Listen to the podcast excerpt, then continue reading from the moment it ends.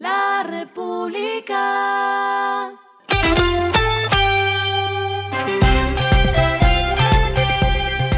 Al final de la jornada, esto es lo que debes saber sobre el comportamiento de los negocios, las finanzas y la economía. Las movidas de hoy fueron.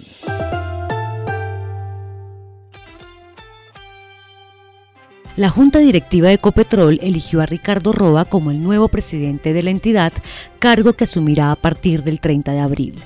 Esta noticia tuvo un efecto positivo en bolsa, pues la acción en Colombia se ubicó en 2.577 pesos, un incremento de 2,25% frente a la jornada de ayer, mientras que en el mercado norteamericano la acción está a 11,50 dólares, un alza de 3,5%. Roa es ingeniero mecánico de la Universidad Nacional de Colombia y especialista en sistemas gerenciales de ingeniería de la Pontificia Universidad Javeriana. Fue gerente del Grupo Energía de Bogotá durante el periodo de Gustavo Petro como alcalde.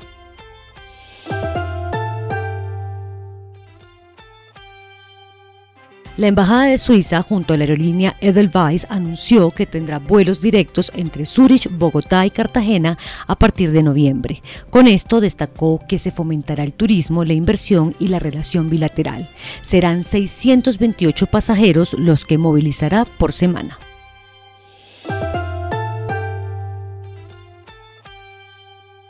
Hoy fue el lanzamiento de falabella.com, la nueva marca del grupo Falabella que planea liderar en el mercado del comercio electrónico. Este sitio de marketplace ya fue lanzado en Chile y Perú y llega a Colombia tras una inversión de 386 millones de dólares.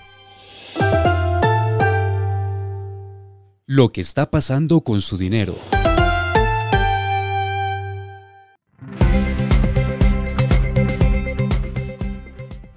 Banco El Patria redujo las tasas de interés de crédito fácil Codensa a 20% efectivo anual para las compras realizadas desde el 1 de abril, con lo que pretende beneficiar a más de 40% de sus clientes. La medida aplicará solo hasta el 31 de julio y quienes reciban este beneficio serán notificados.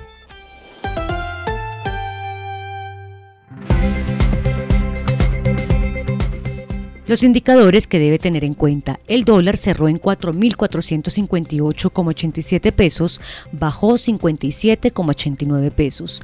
El euro cerró en 4.894,72 pesos, bajó 34,19 pesos. El petróleo se cotizó en 83,24 dólares el barril, la carga de café se vende a 1.975.000 pesos y en la bolsa se cotiza a 2,35 dólares.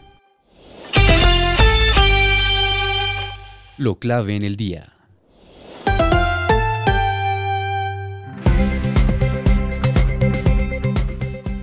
El gobierno está listando dos decretos con los que se prevé mitigar el impacto económico que dejó la crisis de las low cost en la isla de San Andrés. Una de esas medidas es que se buscaría incluir a San Andrés como zona especial de intervención fronteriza por un plazo de 90 días, con lo que tendría un régimen especial que le permitiría, entre otras cosas, tener beneficios en precios y subsidios en combustibles. También se buscará entregar subvenciones pagos a aquellas aerolíneas que cubren las rutas a los destinos sociales. A esta hora en el mundo. La tasa de inflación anual en los Estados Unidos se desaceleró por noveno periodo consecutivo a 5% en marzo de este año, la más baja desde mayo de 2021, desde un 6% en febrero y por debajo de las previsiones del mercado que ubicaban este dato en 5.2%. Según los analistas, esto casi seguramente alimentará las apuestas de recorte de tasas. Se espera que la Fed realice una subida de tipos más antes de una pausa. Y el respiro económico tiene que ver con este dato.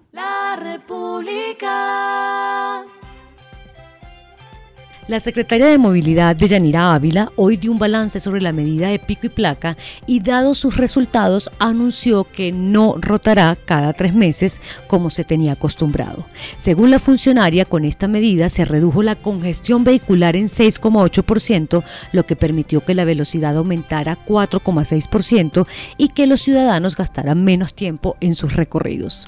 En este sentido, los dueños de carros con placas terminadas en 1, 2, 3, 4 y 5 seguirán circulando los días impares y los de placas terminadas en 6, 7, 8, 9 y 0 los días pares.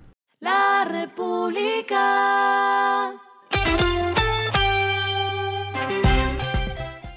Y finalizamos con el editorial de mañana. Si baja inflación en Estados Unidos, ¿es una buena noticia? En julio de 2022 el IPC de Estados Unidos era de 9,1% y nueve meses después ya está en 5%, lo que hace pensar que la Fed moderará el alza de tasas, algo positivo para las economías emergentes. Esto fue Regresando a casa con Vanessa Pérez.